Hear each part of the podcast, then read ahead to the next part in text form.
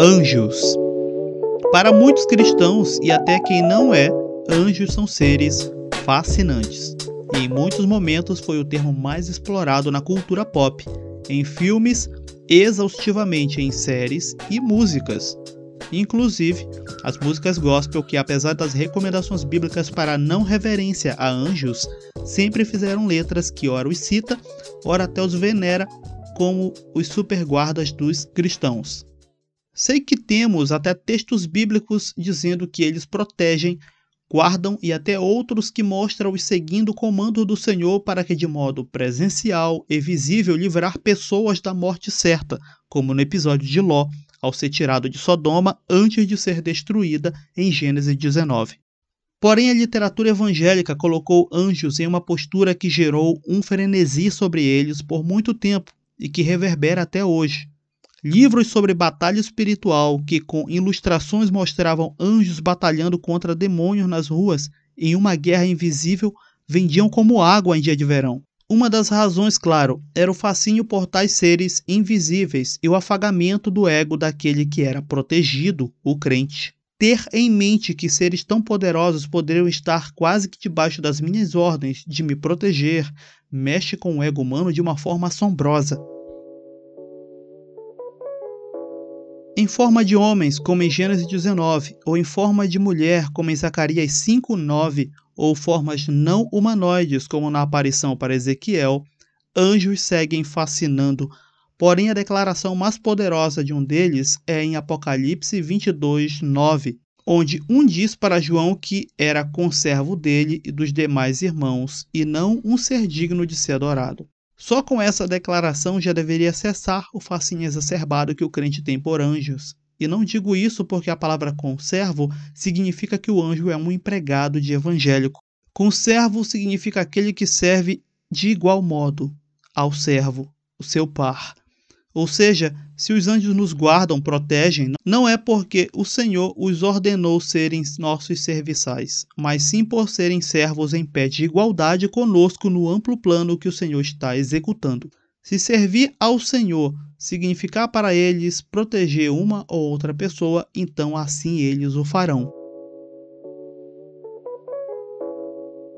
Já que estamos falando sobre definições, então qual poderíamos adotar para descrever o que é um anjo? E essa encontramos em Hebreus 1:7, onde diz que o Senhor faz de seus anjos ministros e ministros como labaredas de fogo. Sim, desculpe, irmãos pentecostais, mas essa declaração de Hebreus não é sobre você ser uma tocha de fogo. O verso 7 e até o final do capítulo 1 está falando da natureza do filho assim como a sua posição em relação aos anjos. Inclusive, é neste primeiro capítulo ainda que encontramos no último verso mais uma declaração. Não são, porventura, todos eles espíritos ministradores, enviados para servir a favor daqueles que hão de herdar a salvação? Hebreus capítulo 1, verso 14. Sei que ao lembrar desse verso, algum irmão angelicamente fascinado pode retrucar. Olha, não disse que os anjos nos servem? O Senhor mandou eles para fazerem o que nós ordenamos. E não, irmão, tente segurar esse ego explosivo, pois o verso mostra que eles são enviados para servir a favor e não para estar debaixo de nossas ordens.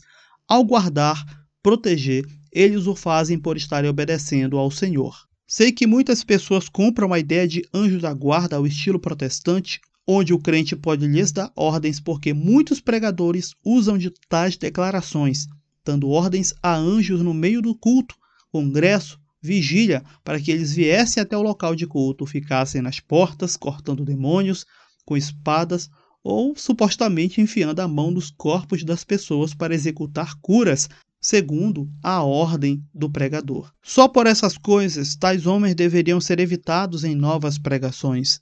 Mas como eles sabem fascinar, continuam a atrair legiões de pessoas com seus anjos marionetes. Séries, filmes, louvores e até pregações com o tema anjos acabam por sempre atrair uma audiência cativa desprovida de criticidade sobre o tema, criando até mesmo fandoms sobre o tema que juram de pé junto terem visto um anjo, conversado ou no relance de um acidente que quase lhe ceifou a vida, tido um livramento mediante um anjo.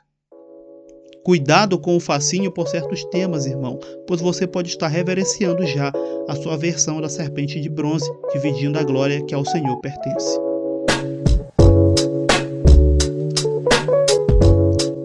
Bem, é isso, meus irmãos. O tema anjos ele é extenso e aqui não foi esgotado, é claro. Porém, eu espero muito que tenha sido esclarecedor, até para você evitar né, certos erros e às vezes projetando neles uma reverência desnecessária.